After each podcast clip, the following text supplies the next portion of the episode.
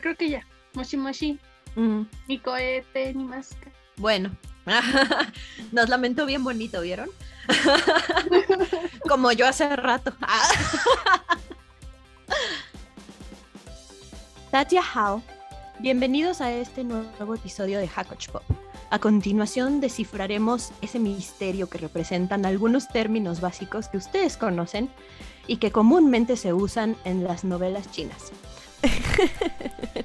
Pero antes de que se asusten y salgan corriendo, yo lo haría. Los invitamos a quedarse con nosotras para aprender algo nuevo todos juntos y activar ese botón en forma de campanita para poder seguir trayéndoles material nuevo. Y en esta ocasión les traemos pues, la guía no definitiva para entenderle a los chinitos voladores one to one, en otras palabras. Y también vamos a, como ya dijo Johnny, además de algunos conceptos que les vamos a compartir, les vamos a dar otros datos culturales que van a ser muy interesantes, que quizás incluso hay uno en particular que no necesitan realmente saberlo para entender a las series chinas, pero si lo saben, ya no volverán a ver las series chinas igual. ¿Quieren saber de qué trata? Pues quédense hasta el final. Mientras tanto, pues aprovechen y pasen a suscribirse a nuestro canal. Si nos están escuchando otras plataformas, los invitamos a que nos encuentren también en YouTube. Y bueno, creo que es algo que a todos nos ha pasado cuando iniciamos con nuestras primeras series. Eh, en los chinitos manejan varios conceptos que además de su forma tan eh, curiosa de iniciar a contar historias, que esa es otra que ya hemos mencionado, eh, pues obviamente todas estas series están muy ligadas, a pesar de que sea fantasía en general, están muy ligadas a lo que es su cultura y sus raíces, ¿no? Es entendible. Pero si no somos de allá, pues hay muchas cosas que se nos escapan, muchos conceptos que escuchamos por primera vez y que no entendemos y que para poder disfrutar mejor este material que estamos conociendo, pues conviene relacionarnos con esos, sí, conceptos. cultura en general, ¿no? Porque sí es un gran shock cuando inicias, sobre todo si eres primerizo y te llama la atención. O sea, hay muchas cosas que traen en cara porque de entrada los chinos, como en alguna vez comentamos con el resto de compañeros, fuera de cámaras y micrófonos, los chinos más bien como que producen para ellos mismos. Pues obviamente hacer su parte de su cultura, su folclore, están muy familiarizados y no necesitan andar explicando cosas, ¿no? Pero cuando este tipo de contenido sale fuera de su país y llega, por ejemplo, acá en Occidente, no es tan fácil seguirles pues la corriente o el pie o qué está pasando. Sinceramente, ya conforme vas avanzando, viendo varias ser- series, pues ya vas agarrándole pues la onda, ¿no? Como quien dices, ya vas tú mismo juntando las piececitos de rompecabezas y dices, ah, ah, con esto se refieren a esto. Pero definitivamente, como dice Yuni, de entrada, pues eso puede ser a lo mejor un impedimento, ya sea para no disfrutar en la totalidad de la serie o simplemente para otras personas, supongo puede ser como una razón suficiente para decir, ¿sabes qué? Mejor no le sigo. Eh, vamos a iniciar con uno de los términos básicos, que es un género muy popular de historias. Estos géneros se usan tanto en novelas escritas como en cualquier material digital, películas, series, etc. Y el primero es wuxia, que se refiere a artes marciales. Si ustedes han visto películas con Bruce Lee, con Jackie Chan, pues tienen bastante de wuxia. Eh, se le llama baja fantasía porque a pesar de que los vemos ahí muy voladores y muy, muy dados a, una lucha tan espectacular, no contiene, no suele contener eh, referencias a la mitología y a seres mágicos. En esta parte de wuxia, que se popularizó desde los 50 allá en China y ya después salió, salieron sobre todo películas para acá, para Occidente, se trata de seres humanos y hago hincapié en esta parte porque el, siguiente concepto en esto también difiere. Seres humanos que practican artes marciales, su maestría les da pues este efecto tan maravilloso, ¿no? De, de volar y de etcétera. Ciertos Eh, poderes mágicos, llamémoslo. Así es. Seres humanos que aspiran a ser el héroe, el caballero y que se rigen por, por conceptos de justicia, fuertes conceptos de justicia, de moral, de educación. Estilo comparaban en otro, en otro material, un Robin Hood. Si, si conocen la figura de Robin Hood, algo así sería este héroe de las artes marciales. Así es, además, bueno, si enfocamos en series que son más como ambientadas en un concepto histórico, es decir, no contemporáneas, que también puede haber series wushers contemporáneas, por supuesto, pero usualmente las que nos enfocamos más o las que hemos visto, pues son más como en un contexto histórico. Y también esto se suele dar mucho que se manejan por clanes. Entonces puede ser que el clan de la espada no sé qué, el clan del fuego sagrado, pónganle el nombre que quieran. Y usualmente, de hecho, se menciona dentro de las series como es que el mundo de las artes marciales y, bla, bla, bla, y sabe qué tanto, y el líder de los clanes, y bueno, cada clan tiene su líder, pero hay un líder que lidera todo este reino de artes marciales que es independiente al gobierno que está en ese momento. Y bueno, eso también se presta a hacer ahí unas conspiraciones, ¿no?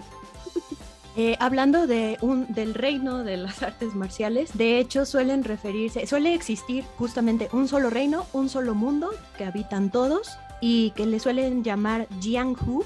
Este, estos dos términos tienen que ver con ríos y lagos, pero ellos, bueno, en su cosmovisión tienen este término para referirse a ese mundo donde viven esos héroes, un solo espacio en común. Como bien menciona Yeji, puede estar basada en figuras históricas, eso también es importante, una característica importante, o puede ser ficticio, ficción histórica. Y aquí estos héroes manejan lo que es la energía interna. Entre más fuerte es su energía interna, mejor va a ser su técnica de lucha, mejor va a ser su técnica de movimiento y eso es lo que los caracteriza, buscar esa mejoría constante a partir de, una energía interna, interna, que tiene que ver mucho con, con, la práctica de artes marciales de ellos, estilo el Qigong, que existe.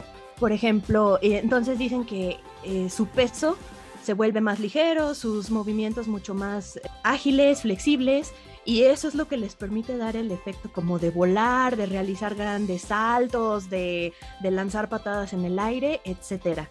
Gracias al manejo. Los problemas en el tejado. literal, gracias al manejo de, su respiración. Esto de la energía también se va a retomar en el siguiente concepto que vamos a ver, pero hay algunas diferencias, por eso hacemos hincapié. También antes de, también es muy común ver dentro de este género y también en el siguiente creo, si bien recuerdo, que luego le están pasando energía espiritual un personaje a otro y nomás ven así como que estiran las manos y bueno, los efectos especiales ahí hacen así como si estuviera un calorcito, un vaporcito o algo de luz pasando, ¿no? Y cuando tú de, inicias a ver estas series dices, pues ¿qué está pasando? O sea, ¿no está haciendo conectividad eléctrica o qué rayos, ¿no?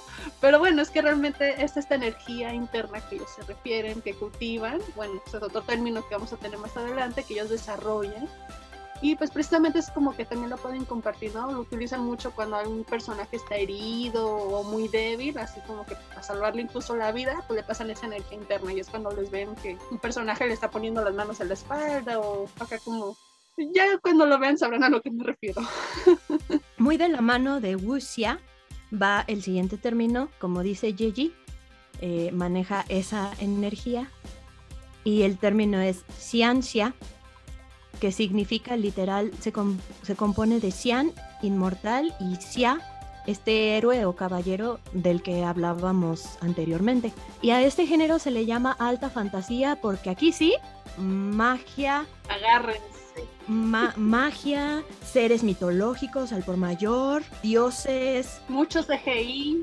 También, bueno, esa es una curiosidad que obviamente todo este material se ha ido popularizando desde, insisto, el, el wuxia desde los 50 con algunas películas. El ciencia existe desde 1930 aproximadamente en material escrito y poco a poco se fue adaptando. En los 80 tuvo su boom, las películas como con este efecto fantástico y mitológico, pero el verdadero auge llegó hasta los años 2000 cuando empezó a existir plataformas digitales donde los autores podían editar y digitalizar su contenido y ahí fue donde todo se alborotó y se descontroló. Sí, y desde luego tiene sentido, ¿no? Porque cómo vas a llevar a la vida, por decirlo de alguna manera, una historia donde hay dragones eh, y seres mitológicos antes de que existan pues al menos algunos efectos especiales mínimos. Claro, y, y, bueno, anteriormente, pero hay, hay que mencionar una curiosidad, anteriormente los actores y actrices, hablo de los años 50, gente muy preparada que en verdad estudiaban o estudian artes marciales, que también pasaron por estas escuelas de, de ópera, que ese es otro tema, la ópera China es muy diferente a la ópera que nos imaginamos como ese concepto europeo. En la ópera china les enseñan a cantar, a bailar, a, simular lucha, a luchar, a interpretar de otra forma. Son gentes muy con una preparación muy completa que claro, ahora con la tecnología se viene a compensar con estos efectos que nos dice Yeji. Sin embargo, aún hay, existen estas escuelas de, ópera, así se le llama, está la, la, escuela de la ópera de Beijing. Donde varios actores y actrices se siguen preparando. Jackie Chan se preparó ahí en su momento. Entonces, tienen producción.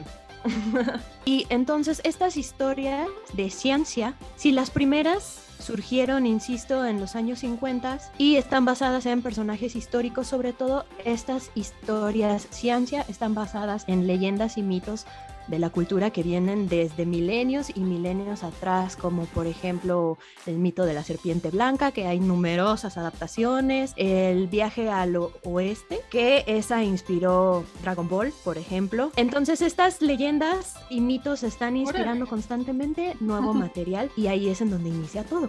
Así es, y también cabe resaltar que bueno, toda esta mitología se basa como en tres corrientes filosóficas y o religiosas que viene siendo el confucianismo, taoísmo y el budismo.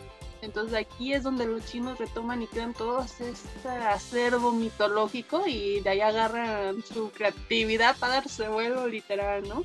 Y algo que a mí se me hizo muy curioso cuando empecé a ver sobre todo estas series ciencia es que manejan ciertos dioses, les llaman, o seres mitológicos muy superiores, deidades y cosas así, pero pues bueno, al inicio dices, pues ¿qué está pasando aquí? Es una mezcolanza, por así decirlo, pero bueno, hay que tener en consideración que acá en la cultura chino, china, perdón, ellos decían o tenían en consideración que los dioses también podían vivir en la tierra y que el cielo era un reflejo de lo que era la tierra, o más bien en la tierra se intentaba hacer como un reflejo de lo que sucedía en el cielo.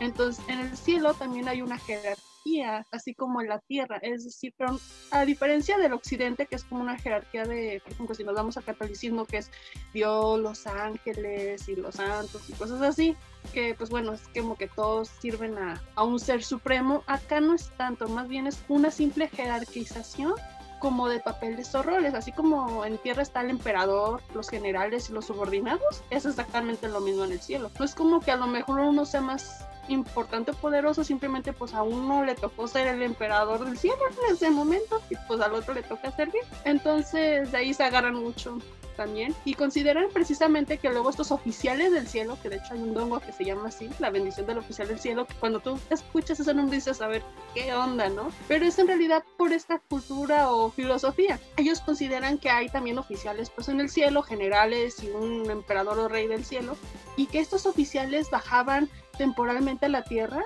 disfrazados. Obviamente las, los seres humanos nunca se daban cuenta que eran pues seres del cielo divinos, pero estos oficiales se encargaban de estar vigilando que la tierra todo estuviera bien y eran como los que hacían los reportes. Luego subían al cielo y decían, ah, miren, aquí en estas ciudades de, pues andan masacrando gente. Y ya ves, y cuando sucedían tragedias, de hecho en muchas fábulas, historias chinas es lo que pasa, y entonces es cuando el cielo interviene y dice, ok, tenemos que ir a ayudarles a estas pobres gentecitas que no pueden salvarse de una inundación o hay un demonio, suceden cosas, entonces ya ellos bajan a meter mano, como quien dice, pero mientras pues están separados. Si se fijan, mucho más amplio que en el Wuxia. En Wuxia teníamos un reino en común y aquí ya tenemos más de un reino. A veces son tres con subdivisiones, a veces son cinco. Eh, depende qué es el cielo, qué es la tierra, qué es el inframundo. Y también, a diferencia del Wuxia, en el Ciencia tenemos no solo seres humanos que intentan refinarse y alcanzar mayores jerarquías, eh, sino que también tenemos inmortales, dioses, fantasmas, demonios. Y aquí hay algo curioso, cualquiera puede cultivar, cualquiera puede refinarse para ir subiendo de, en esta jerarquía y de, nivel que en esta jerarquía que nos comparte Yeji. Aquí la energía que usan los personajes es justamente, en el Wuxia hablábamos de energía interna, aquí hablamos de energía espiritual, lo que nos decía que, que, ponen, que imponen las manos y se curan y entonces tienen poderes y pueden controlar los elementos. Y esto tiene su base, como, como ya nos decía, también Yeji, retomando en el taoísmo. El Tao es una disciplina filosófica en donde se promueve como la convivencia en armonía con todos los seres vivos, es muy ligada a la naturaleza y habla de que todos tienen una energía interna que se le llama chi o ki, que es la energía universal que está en plantas, animales, incluso en algunos minerales. Entonces, los poderes, los poderes de estos cuates tienen que ver con esta parte natural y con la energía espiritual. Así es. También en el taoísmo, bueno, si nos retomamos como la fuente de dónde surge esto de inmortal, no es como el mismo concepto que tenemos en Occidente. Quizás pues acá decimos que ah, pues inmortal, pues es que nunca va a morir, es casi casi invencible acá no, a veces puede uno confundirse que bueno, sí pareciera un personaje inmortal en ese sentido de que pues sí, ha vivido muchos años, a veces así como que la serie, ah, pues ya llevo 800 años nada más, ¿no? Ah, ok, chido, un inmortal de 800 años, ¿no? Pero bueno, el concepto original se refería o a lo que el taoísmo le llamaba un inmortal, se refería a que es, primero es un hombre solitario que principalmente se aísla en las montañas, que parece morir, pero no lo hace, ¿no? Es algo ahí como medio, por unos filosóficos, ah, Schrödinger lo es y no lo está y no está muerto a la vez, ya que después de morir ellos mencionan así como que su cuerpo retiene todas las cualidades de los vivos, pero más que al concepto físico del cuerpo, más bien ellos se refieren a que una persona alcanza la inmortalidad se refiere a que el alma realmente es la que alcanza la inmortalidad. Entonces, se supone que para precisamente cultivar, para llegar a este nivel de inmortal, se tienen que llevar como ciertas rigores durante la vida mortal, que es evitar lujos, avaricia, visiones. Por lo tanto, no nomás es como un, a lo mejor esto lo podemos ver muy asociado como a los santos del catolicismo, que son gente que también este, se, a lo mejor no tanto que se aísla, pero lleva como estas metas, ¿no? De, despegarse de todo el mundo material, pero acá no solamente es el único requisito para ser inmortal, a diferencia del catolicismo, aquí en el taoísmo también se debe nutrir la esencia, precisamente para adquirir como estos poderes, supongo, que ellos manejan que son como los principios del yin y el yang, deben nutrir aparte de eso. Y esto solamente se logra a través como de estudios, por llamarlo de alguna manera, porque también tienen que alcanzar este como cierta maestría en medicina, química, que bueno, ahí lo refieren mucho como alquímica y también luego suelen sacar muchos elementos así de alquímicos, sustancias milagrosas que ayudan que no envejezcan o que curan milagrosamente cosas. O sea, eso también es muchísimo, muy común en las series. Y también va a, aunado también a ejercicios, es decir, también se tiene que, no solamente es despegarse el material y del cuerpo, a diferencia del catolicismo, insisto, acá no tienes que estar este, ejercitando el cuerpo. Justo es muy interesante también resaltar que entre las técnicas para esta cultivación, que ya llegamos a, a otro término principal, la cultivación es esta técnica a través de la cual ese personaje va a crecer y a pasar de nivel en esa jerarquía y a incrementar su poder y su energía. Eso del, eso del desapego y de llevar como estas pautas tan marcadas de vida, filosofías de vida, viene también mucho del budismo. Y los personajes, además de tener su cuerpo, o sea, entrenar físicamente, hacer ejercicio, la principal técnica para poder cultivar y subir de nivel es curiosamente la meditación. Entre otras técnicas, otra, otra forma de pasar de nivel, porque dicen que llega un momento en que acumulas tanta de esa energía y en que ya estás, eh, ya manejas ese nivel con gran maestría, para continuar tienes que pasar juicios o pruebas que usualmente son en el mundo mortal, en el mundo de los humanos y tienen que ver con estos... Pero eso es más bien cuando ya son más inmortales, ¿no? Porque luego los inmortales, o sea, primero ocupas llegar al cielo y es como, no sé, me imagino, ahorita no estoy segura, pero como un plebeyo del cielo. y que para subir de nivel ya dentro del cielo es cuando ya empiezan a bajar de vuelta a la tierra eh, a sí, estas pruebas, ¿no? Pero la cosa es que hay de pruebas a pruebas. Hay grandes, grandes pruebas y hay pruebas como más chiquitas, como en nuestro día a día siempre. E, y lo que decimos, incluso los que son, qué demonios, fantasmas y otras eh, bestias mitológicas, también pueden vivir pruebas y también pueden eh, ir avanzando de esa forma.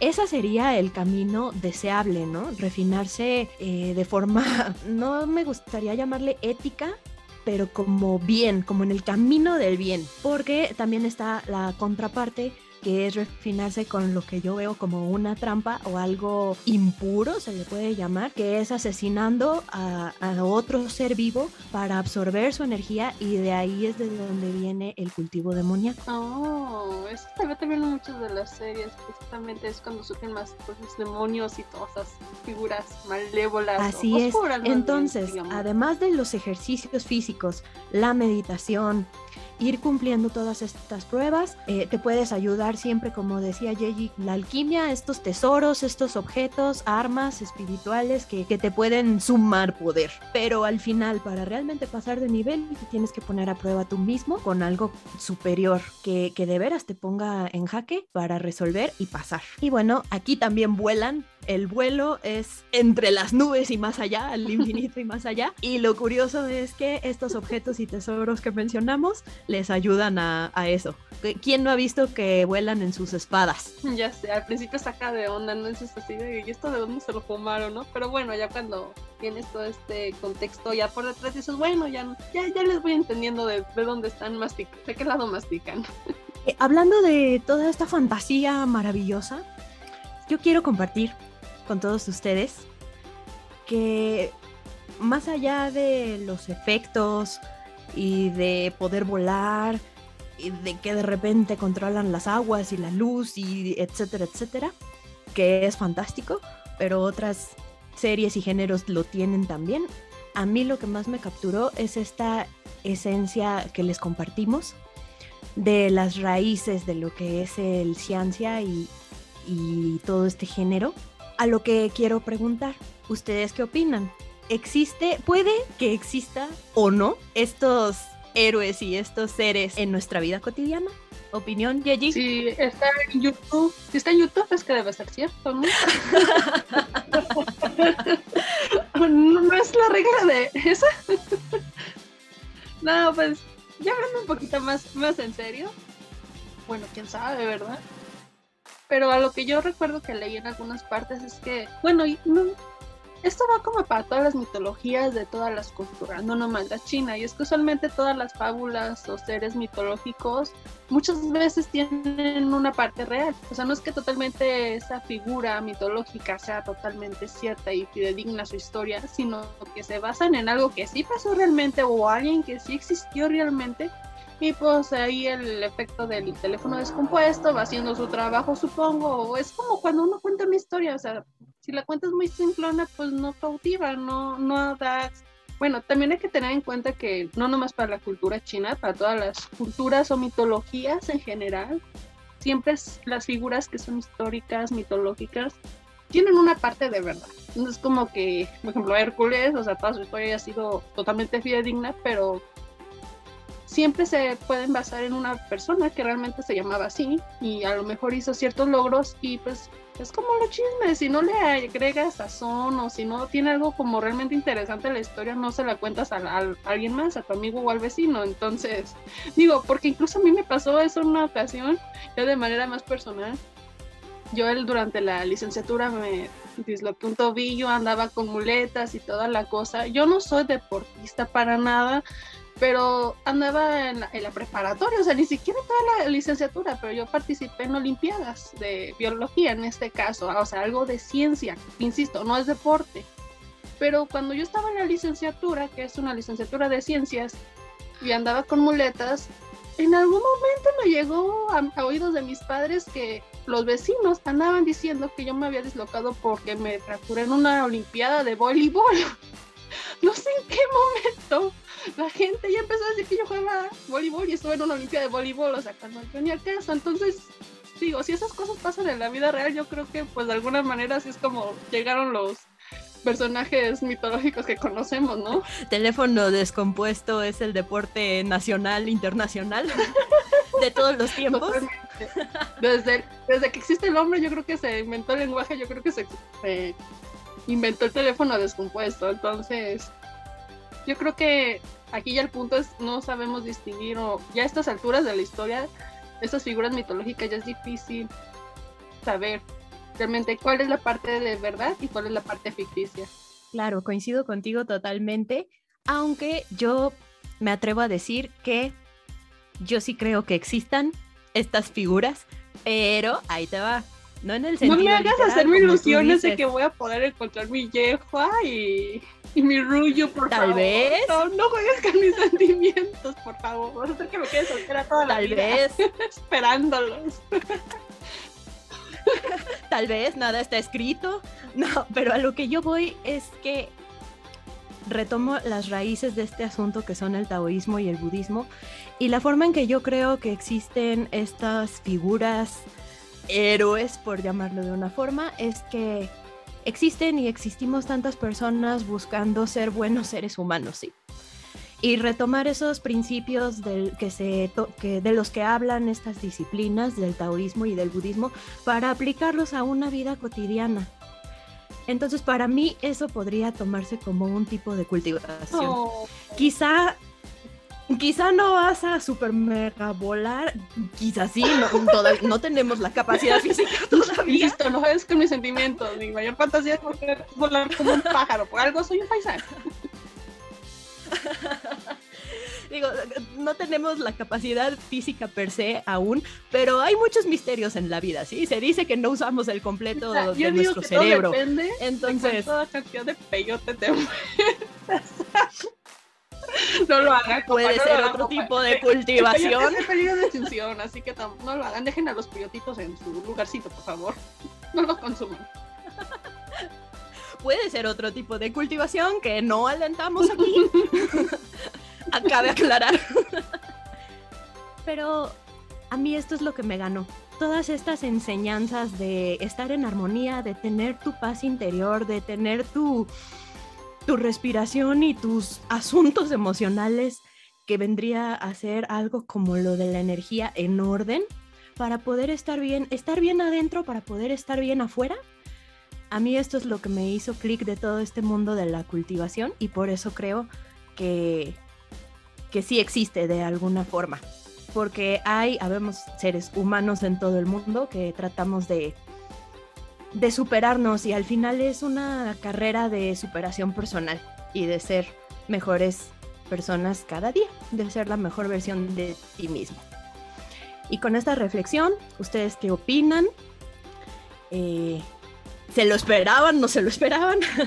Cuéntenos Díganos si los en si solo los comentarios. confundimos más o les ayudamos a entender algo. Cuéntenos si ya vieron alguna serie y ahora ya todo les hace sentido o siguen igual de perdidos o si quieren que toquemos algunos puntos más en específicos que no les cause conflicto. Adelante.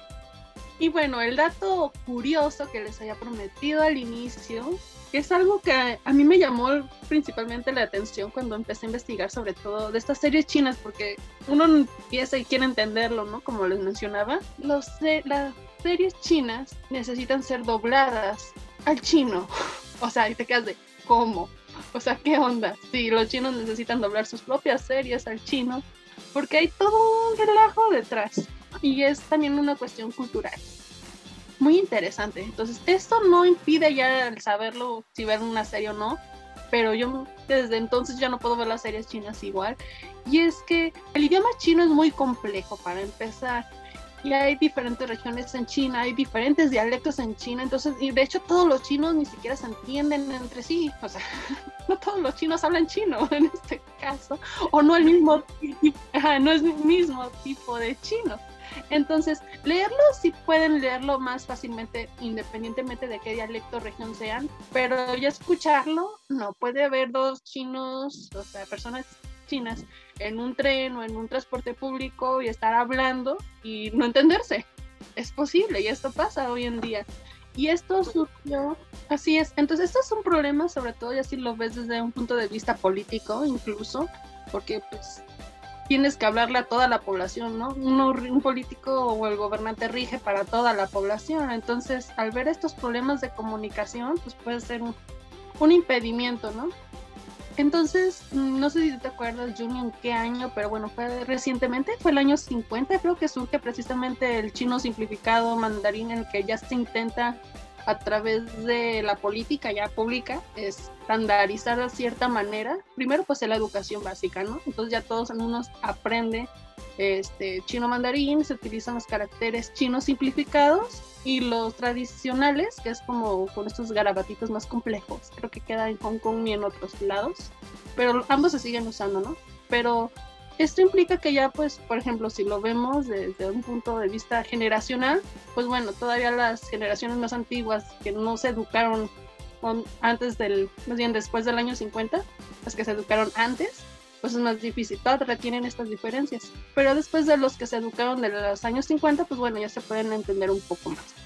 Pero aún con todo esto, imagínate tú armar un set, una producción entera de hacer una serie china. Tienes actores de diferentes partes de China que aunque medio pueden saber chino mandarín, no todos lo saben o no todos lo pronuncian bien. Entonces, imagínate esto, esto se puede ser un impedimento. Y aparte, estás teniendo un público que no todo el público todavía te habla chino, mandarín. Entonces, ahí, de hecho, si se fijan mucho en YouTube, las series por eso tienen los subtítulos ya por default en chino, aunque tengan los subtítulos en inglés, en español y otros idiomas, siguen conservando lo de los caracteres simples porque dicen, bueno, al menos no lo van a escuchar, entender, pero al menos lo van a poder leer, ¿no? Y entonces es por esta razón que al tener una producción, hacer una serie china, este, no todos los actores hablan bien el chino, entonces tienen que doblar o buscar actores de doblaje para que le den una voz china cantonés más estándar, por así decirlo. ¿Cómo ven, queridos comensales de la sopa de ajolote? ¿Ustedes lo sabían? Yo no, me sorprendió muchísimo. Cuéntenos si ya lo sabían, sus impresiones o si consideran que nos equivocamos o saben más acerca del tema, no duden en comentarnos, en compartir el conocimiento con nosotros, porque a fin de cuentas de eso se nutre esta comunidad que es suya. Y así es como en esta ocasión explicamos un poco del significado de diferentes términos básicos que pueden causar confusión, eh, que se usan en nuestras novelas chinas favoritas. Me despido, soy Yuni. Si te gusta nuestro contenido, nuestras locuras y pláticas, no olvides darnos un like, comentar, suscribirte y compartir. Cuéntanos, Deote, ¿qué más te gustaría que habláramos en nuestras siguientes emisiones? Me despido, soy Yeji. También quiero agradecer al resto del equipo, que aunque no lo escuchan aquí, de todos modos ellos están presentes. Y me refiero a, Koi, Lin y Kiko. Recuerden que en redes sociales nos pueden seguir, estén, si están viéndonos en YouTube, ahí verán la imagen en la que pueden encontrar el resto de la información. Nuevamente les recuerdo suscribirse, dejen su comentario, compartan y nos vemos en el siguiente episodio. Chien!